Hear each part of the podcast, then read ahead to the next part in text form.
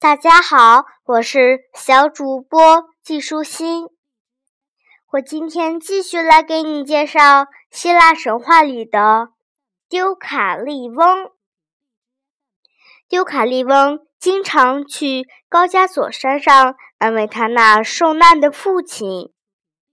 他无法砸开绑在父亲身上的锁链，但是当他在那时，他可以赶走那只折磨普罗米修斯的老鹰。丢卡利翁是个好儿子，他的父亲很感谢他的帮助。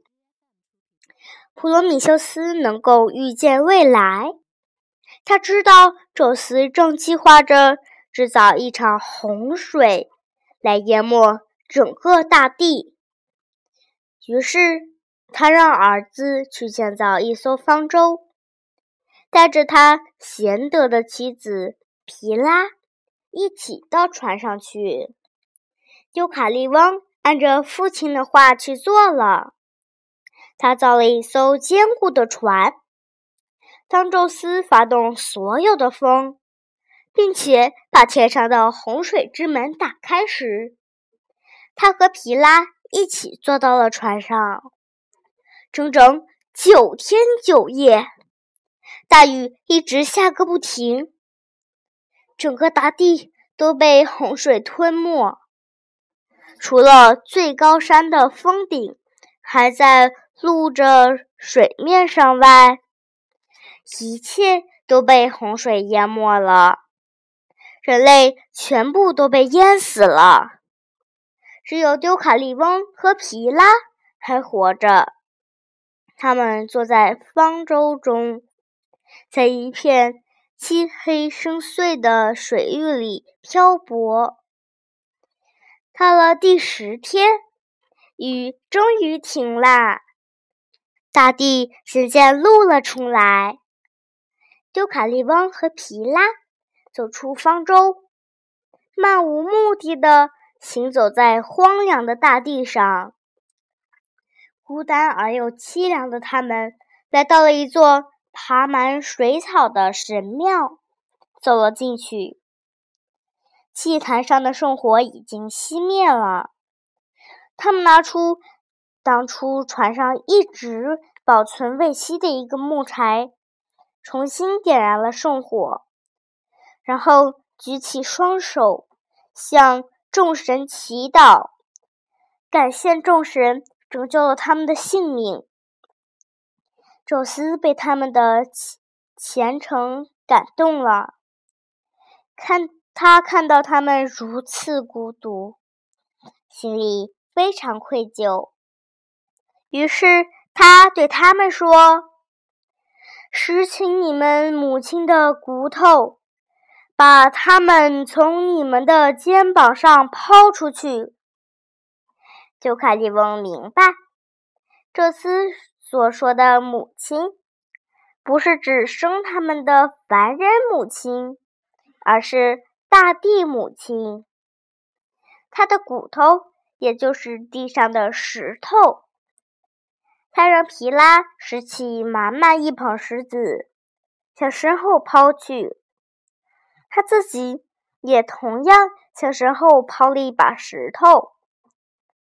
在丢卡利翁的身后，一群男人冒了出来；而在皮拉的时候，也出现了一群女人。这些新生的人类被称作丢卡利翁的后人。丢卡利翁的后人是从石头变化来的，他们从比从泥土变化而成的人类更坚强。新的人类能够更好的抵御潘多拉释放出来的种种苦难精灵的叮咬。洪水来时，这些精灵飞到没有水的高处去了。所以，直到今天，人类都还深受其害。宙斯发动洪水淹没大地时，风神们肆意横行。这些家伙力大无穷。当他们聚在一起兴风作浪时，混乱和灾难就会随之而来。飞旋的尘土和水柱直逼奥林匹斯山。宙斯决定派一个可靠的守卫，把他们锁住，一次只放一个出来。他选中了丢卡利翁和皮拉的孙子艾欧罗斯。宙斯让他负责看管风神，并且让他和风神们一起住在遥远大海上的一个岩洞里。风神们都讨厌被约束，他们围着艾欧罗斯旋转呼号，想要强行闯出山洞。但是艾欧罗斯非常的强壮，他丝毫也不动摇，紧紧把他们攥在手中。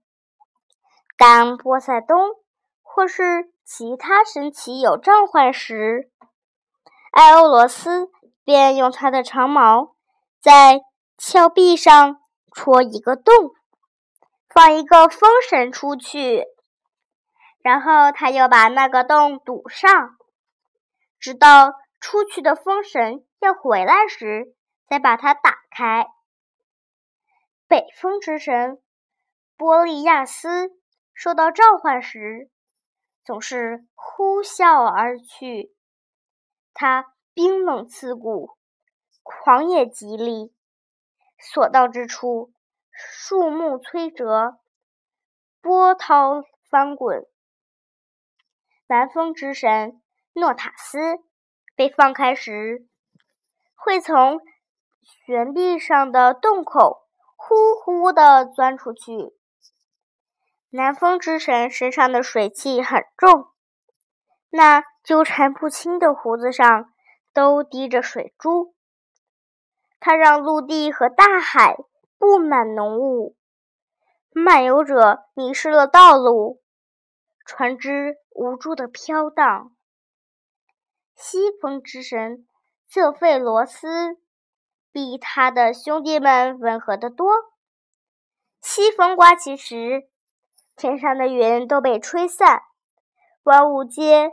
面含微笑，东风之神奥诺斯是几兄弟中最无足轻重的一个他很少受到召唤。今天的内容就是这些啦小朋友拜拜。